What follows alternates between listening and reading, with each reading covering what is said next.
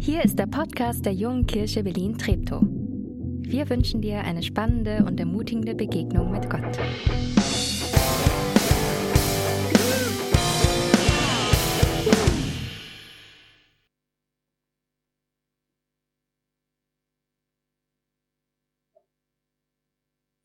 Dachte, ich gebe euch zehn Sekunden, um nach so einer Anbetungszeit wieder hier im Saal anzukommen oder zu Hause im Wohnzimmer. Puh. Komm, wir beten zusammen. Ähm, Jesus, danke für die Zeit, die wir miteinander jetzt schon uns voll auf dich ausgerichtet haben und dich angebetet haben. Danke für da, wo du in Herzen gesprochen hast und ähm, ermutigt hast. Ich bitte dich, dass wenn jetzt die Predigt kommt, dass die nächsten Schritt ähm, für jeden, äh, für jede ist, ähm, hin zu einem Weihnachtsfest, das sich ganz um dich dreht. Schenk uns das bitte. Amen. Alle, die den, den Adventskalender, den FKB äh, Adventskalender regelmäßig mitmachen, die haben ja ge- gelernt, Weihnachten geht um Geschenke. Und je älter man wird, umso mehr entdeckt man, es geht um Jesus Christus. Also Weihnachten ist der Geburtstag von Jesus Christus. Äh, ich möchte uns heute ins, in nochmal ein Level weiter katapultieren in, in unserem Bildungsauftrag als, als JKB. Jesus Christus, Achtung, äh, Christus ist nicht der Nachname von Jesus. Ist ja eigentlich, na, wäre ja naheliegend, Dirk Fahr, ja, Vorname, Nachname. Ähm, das heute Morgen schon mit, mit, mit paar Grundstücke davon gehabt, wa warum nicht und, und was dann der Nachname von Jesus war, dass man das damals anders genannt hat. Aber Christus ist nicht der Nachname von Jesus, sondern ist sein Titel.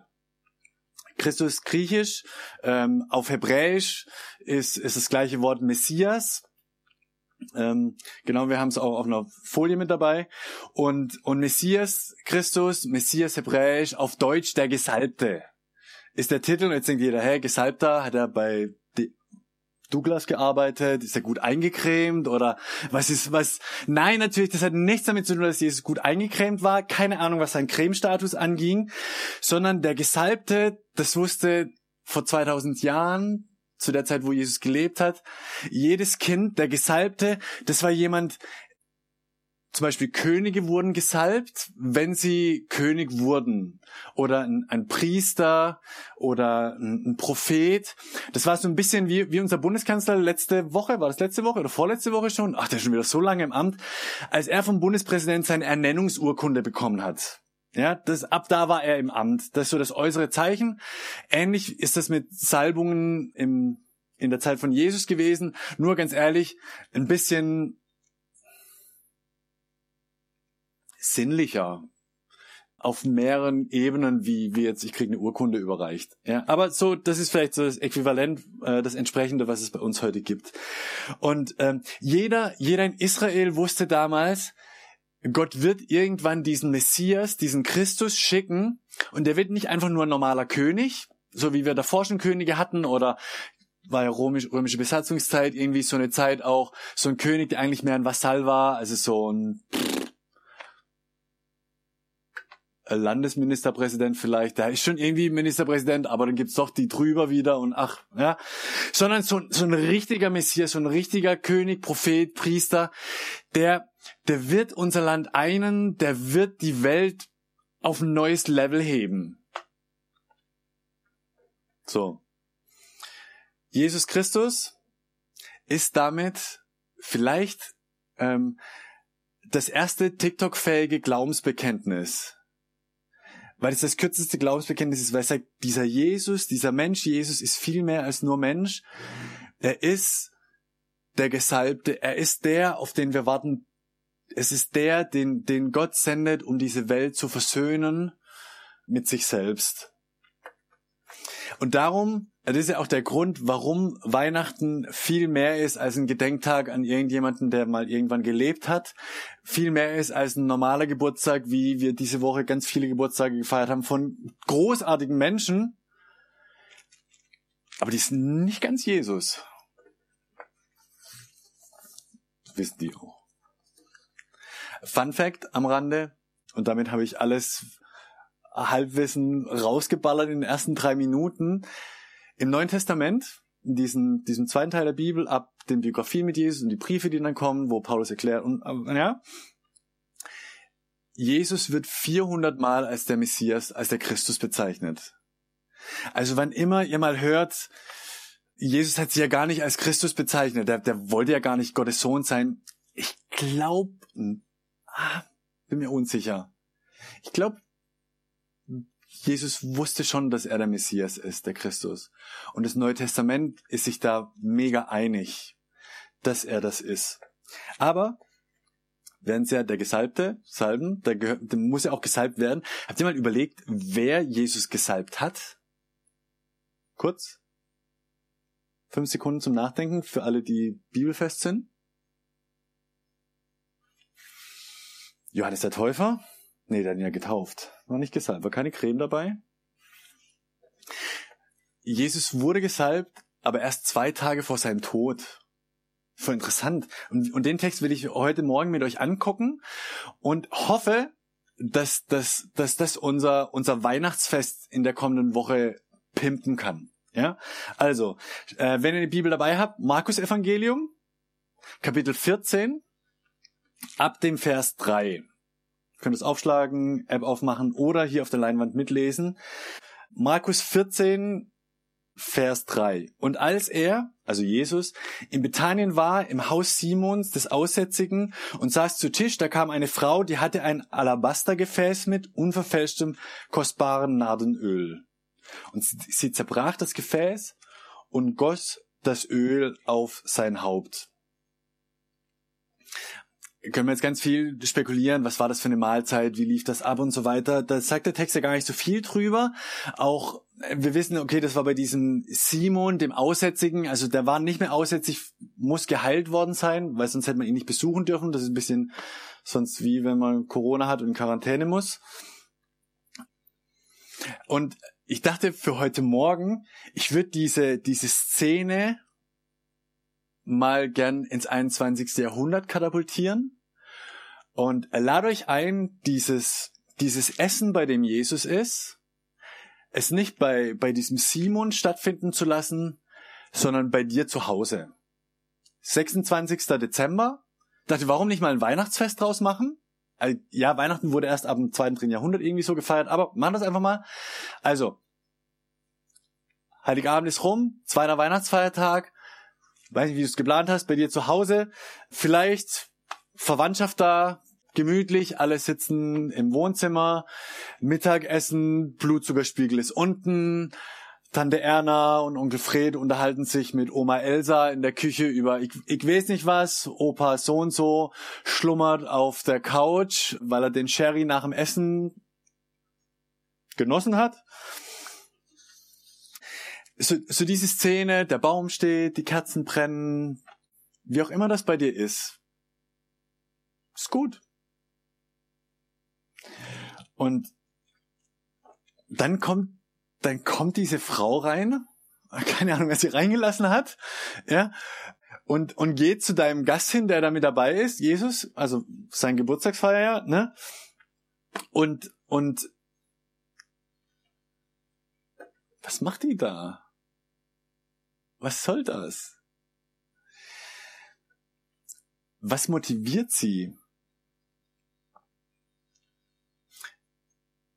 Ich, ich kann mir vorstellen, dass die Frau reinkommt zu diesem Fest und sie sieht, wie da alles abläuft und, und da stört sich auch keiner an Jesus. Die unterhalten sich mit ihm, dass das Essen am, am Laufen, das so seine Rolle. Und was sie macht, ist, sie geht zu ihm hin und sie nimmt also dieses, dieses ähm, Fläschchen Öl, das ist auch nicht, nichts mega Ungewöhnliches gewesen, ja, dass man das zerbricht, das war so versiegelt, dann knackt man das auf und sie schüttelt ihm das über die Haare. Und was macht sie damit? Also überlegt mal bei euch im Wohnzimmer, ja? Habt euch an Jesus langsam gewöhnt und dann, und dann kommt da jemand rein und knackt über Jesus dieses Ding und lässt ihm das über die Haare laufen. Wisst ihr, wer im Mittelpunkt steht? Ich glaube Jesus. Und alle so, Woo, was geht? Was machst du? Scheibe, Sauerei, i. Woran würdet ihr euch stören? Wenn ihr euch stören würdet. Ich, ich finde es schon irritierend, muss ich sagen. Aber was würdest du? Ich will euch vorlesen, woran sich die Leute gestört haben. In dieser schon irgendwie awkward Situation. Vers 4 und 5. Da wurden einige unwillig und sprachen untereinander, was soll diese Vergeudung des Salböls? Man hätte dieses Öl für mehr als 300 Silbergroschen verkaufen können und das Geld den Armen geben. Und sie fuhren sie an. Also die haben die richtig ins Senkel gestellt, zusammengeschissen. Was macht die Frau? Das ist doch, das ist doch Verschwendung. Das ist das, was die Leute stört. Und ich finde, sie haben recht. Also der Text sagt, das Zeug ist irgendwie 300 Silbergroschen wert.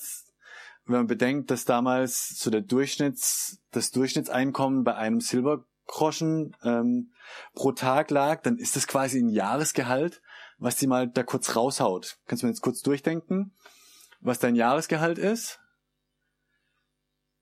So viel mal kurz jemandem über den Kopf geschüttet. Das ist schon echt Verschwendung. Also und könnt jetzt so die, den, den Anfragenteil aufmachen, ja, wie gehen wir mit unserem Weihnachtsfest um, mit all dem Schlemmereien, Geschenken, Essen? Ist das nicht Vergeudung? Wäre das nicht? Wir leben in einer Stadt mit so viel Armut, wir leben in einer Welt mit so viel Armut.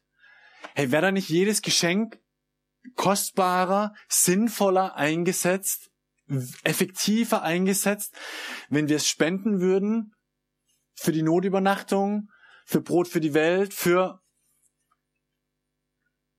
haben die nicht recht? Und die Frau wird still. ist interessant. Die wird auf einmal, sagt nichts mehr.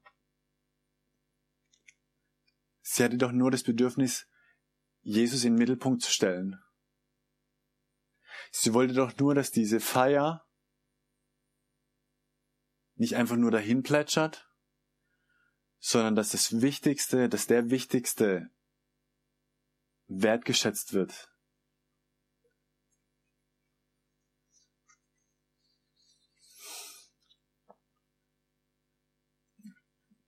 Lass uns mal gucken, wie Jesus reagiert. Wenn Situationen sind, wo, hm, was ist jetzt richtig oder falsch, ist manchmal ganz gut zu gucken, wie verhält sich Jesus. Vers 6 und 7. Jesus aber sprach, lasst sie, was bekümmert ihr sie? Sie hat ein gutes Werk an mir getan. Denn ihr habt alle Zeit Arme bei euch, und wenn ihr wollt, könnt ihr ihnen Gutes tun. Mich aber habt ihr nicht alle Zeit. Mich aber habt ihr nicht immer.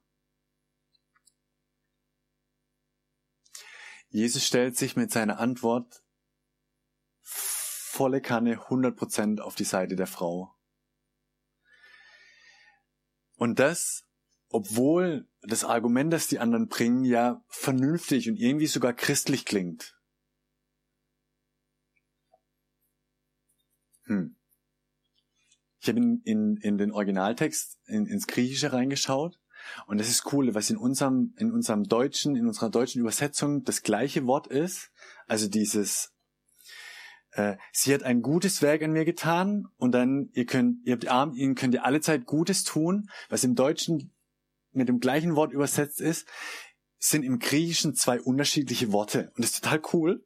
Also ich hoffe, ich kann euch mitnehmen, weil dieses Wort, sie hat mir etwas Gutes getan, ist ein anderes Gutes wie dieses, das Gute, das, das wir den Armen tun können. Das Gute an Jesus, für Jesus, was Jesus tut, kann man auch übersetzen mit was Schönes. Sie hat mir was Schönes getan. Jesus unterscheidet zwischen schönen Werken und guten Werken. Und ich find's interessant, weil ich glaube, man darf sie nicht gegeneinander ausspielen, aber es sind manchmal unterschiedliche Dinge. Und ich glaube, wir brauchen im Leben beides. Wir brauchen schöne Dinge und wir brauchen die guten Dinge. Und ich habe überlegt, ob ich es irgendwie in Kategorien packen kann, was was Schönes bewirkt und was Gutes bewirkt. Und ganz ehrlich, ich, ich kann es nicht. Aber ich bin überzeugt davon, dass es, dass es ein Unterschied, dass ich beides brauche in meinem Leben, dass du beides brauchst in deinem Leben und dass du beides weitergeben kannst in deinem Leben, Schönes und Gutes. Und dass es manchmal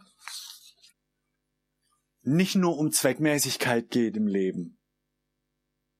Und es gibt ganz viele, die diese Bibeltexte, diesen Bibeltext erklären und auslegen, die sagen, ja, wenn, wenn da die Leute drumherum sagen, ja, das Geld ist doch Verschwendung, hätten wir den Arm geben können, dass sie eigentlich nur das zu Geld machen wollten, um sich dann irgendwie was rauszuziehen für sich. Ich weiß es nicht. Mir gefällt aber diese Wortentdeckung, dass Jesus sagt, hey, es gibt Schönes und es gibt Gutes. Und du brauchst beides in deinem Leben.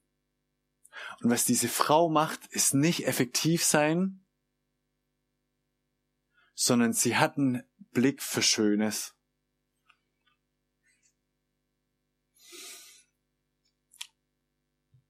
Und das ist letztlich auch das, also Weihnachten, Fest der Liebe. Was ist denn Liebe? Ist Liebe was Zweckmäßiges? Ich finde nicht. Also, wisst ihr, es ist, es ist nicht vernünftig zu heiraten und sich ein Leben lang an einen Menschen zu binden. Es ist ja nicht mal vernünftig, wenn man sich rational durchdenkt, ein Baby in die Welt zu setzen, wo, wo gleichzeitig auf der Welt stündlich Kinder verhungern. Es wäre doch viel zweckmäßiger, effektiver, das Geld, das ich in diesen eigenen Säugling stecken muss, den ich in meine Familie da reingebär, mit dem können wir doch viel mehr andere Kinder retten. Nein, aber das, da geht's nicht um, um, um Zweckmäßigkeit. Oder die Zeit, die ihr mit Gott verbringt. Hier, die schönste Viertelstunde, wie Johannes es angekündigt hat. Das ist doch nicht zweckmäßig. Macht das rational Sinn? Wenn du einen guten Job hast, die Viertelstunde hättest du doch viel mehr Geld verdienen können. Aber ich glaube, der Punkt ist, dass es eben nicht nur um zweckmäßig geht, nicht nur um gutes Tun geht, sondern um Schönes, Müßiggang, Luxus ist nichts Schlechtes. Und meine Einladung für dich, für die kommende Woche, wenn Weihnachten kommt, ist, mach's doch wie diese Frau. Gönn dir und Jesus Luxus. Wenn ihr gutes Essen habt, habt kein schlechtes Gewissen, sondern genieß es mit hoffentlich tollen Menschen.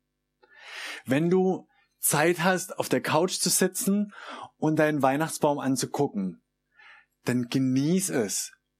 Gib deiner Seele diesen Luxus des Müßiggangs, zu chillen, einen Spaziergang zu machen, jemanden anzurufen, auf den du Lust hast anzurufen,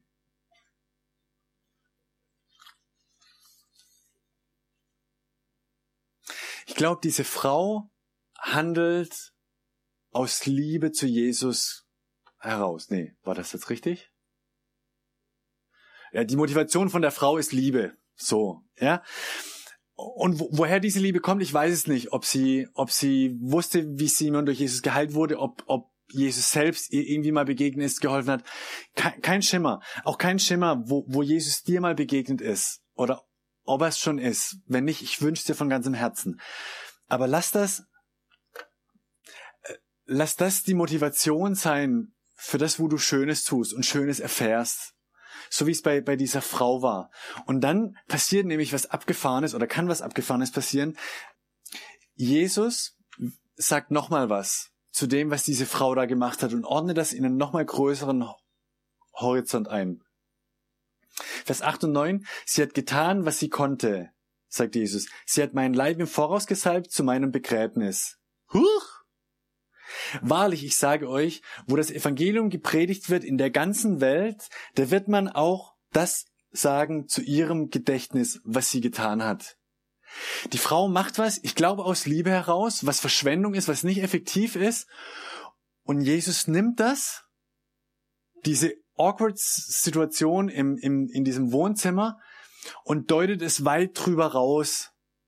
Nämlich, dass es seine Salbum war, also seine Ölungsalbum auf seinen Tod hin, auf die Auferstehung. Und sagt, hey, das, was du gemacht hast, das wird eine Bedeutung haben, die weit drüber rausgeht, weit drüber raus, wie du das jemals vorstellen kannst.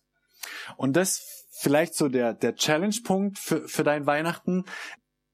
Die, die Frau hat das Fest nicht komplett umgeschmissen, aber sie hat ein Element dazugefügt, nämlich dieses Öl über der, über Jesus ausgeschüttet. Wie feierst du Weihnachten? Gibt's vielleicht ein kleines Element, das du mit reinnehmen kannst, um Jesus neu in den Mittelpunkt zu stellen? Also ich weiß nicht, vielleicht ein, ein Gebet an der Stelle, wo es keiner damit rechnet. Äh, oder, also wir, unsere Kinder sind jetzt größer geworden. Das ändert unser, unser Heiligabendfest. Und wir haben früher war es ganz klar, wenn wir zu Hause waren nach dem Essen, dann habe ich mich in den Wohnzimmerboden gesetzt und dann kamen die Kinder auf den Schoß. Wenn die das heute machen würden, würde ich, äh, ja, einfach zu groß. Und dann habe ich denen die Weihnachtsgeschichte nochmal vorgelesen. Das war die letzten Jahre nicht mehr so. Das war irgendwie, hm, und ich bin am überlegen, hey, wie machen wir dieses Jahr Weihnachten, Heiligabend, um Jesus wieder, wieder in den Mittelpunkt zu stellen? An einer Stelle. Überleg mal, was, was das vielleicht, oder redet heute Mittag mit den Leuten, wo ihr feiert. Wie, wie könnt ihr das machen, an Heiligabend Jesus irgendwie nochmal anders reinzubringen? Und nicht, nicht weil es muss oder irgendwie, sondern aus dieser Liebesmotivation raus. Weil ich glaube, dass das könnte Potenzial haben, wahrscheinlich nicht ganz so extrem, dass man Bücher drüber schreiben wird, wie es bei der Frau war, was die gemacht hat, aber dass es ein Leben verändert, dass es Hoffnung reinbringt, weil es jemand mit Jesus in Kontakt bringt. Macht das Sinn? Diese zwei Sachen? Wir feiern Weihnachten, weil es mehr ist als ein Geburtstag weil Jesus der Gecremte, nee, der, der Gesalbte ist, der Messias, der König, Richter und Prophet, der die Welt wirklich verändert hat und wir Teil dieser Geschichte sind. Und deswegen lasst uns mit Liebe das Gute genießen und ihn in den Mittelpunkt stellen an unserem Weihnachtsfest. Ich lade euch ein, mit mir zu beten. Jesus ist es vierte Advent und äh, jetzt kommt ganz schnell Heiligabend. Die letzten Geschenke müssen noch gepackt werden und das Essen gekauft und Trubel, Trubel, Trubel. Und dann wird dieser Abend sein mit vielen Erwartungen, manchmal mit Anspannung, manchmal mit Vorfreude. Und ich bitte dich für, für mich und für jeden hier und im Stream, gib uns eine Idee, wo wir ein Element reinsetzen können, das Heiligabend dich in den Mittelpunkt stellt. Und wo wir dadurch einen Hinweis geben können auf dich, um den es an Heiligabend geht. Und Jesus, wir bitten dich aber auch jetzt schon für die, die Heiligabend, für die Heiligabend eine echte Challenge ist. Weil Einsamkeit im Vordergrund steht oder, oder Familienkonflikte ich bitte dich, dass du, da wo Menschen sich Heiligabend an dich wenden, dass du sie hörst und dass du mit deinem Heiligen Geist kommst und, und Frieden bringst oder einen Türspalt der Hoffnung aufmachst, Kraft gibst, Gelassenheit, was immer es braucht, Liebe, so dass dieses Weihnachten ein Tucken Jesusmäßiger wird als letztes Weihnachten. Wir bitten dich für, für alle, die ähm, in Berlin in der Woche, in dieser Winterwoche draußen leben müssen. Nah und da, wo Helfer unterwegs sind, nach ihnen zu suchen, schenk ihnen bitte den guten Riecher, wo diese Obdachlosen sind, so dass sie sie finden und ihnen helfen können. Und ähm, ihr habt vermutlich noch viele Gedanken im Kopf. Ich lade euch ein, dass wir das in das Gebet zusammenfassen, das Jesus uns gelehrt hat, und dass wir miteinander das Vater unser beten. Wenn es dir möglich ist, steh gern dazu auf.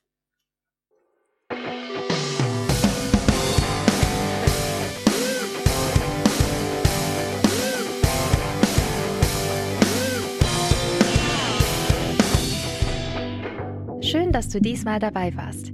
Wenn du mehr über den Glauben erfahren möchtest, dann schreib uns gerne an info@jkb-treptow.de oder besuch uns einfach persönlich. Alle Infos findest du unter jkb-treptow.de. Wir wünschen dir eine gesegnete Woche.